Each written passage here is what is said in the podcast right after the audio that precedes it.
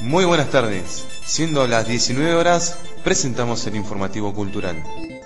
Ya abrió sus puertas la cuadragésima edición de la Feria Internacional del Libro. Mañana, sábado 26 de abril, de 14 y 30 a 16 y 30 horas. Los invitamos a participar del taller Hoy Somos Noticia.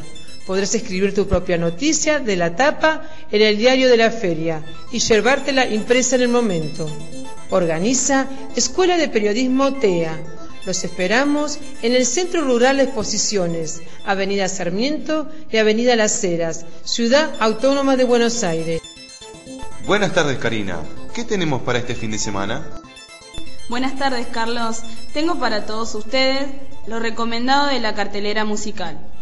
En rock, todo es cuestión de amor con Fito Páez. Mañana a las 21 horas en el Luna Park. Entradas desde 150 pesos.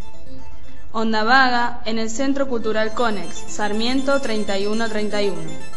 Ciro y los Persas, Estadio de Ferro, Avellaneda 1240.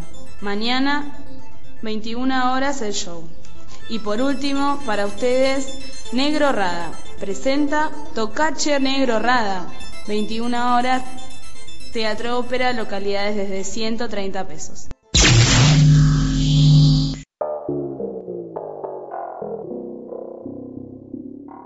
Ahora damos vuelta a la página.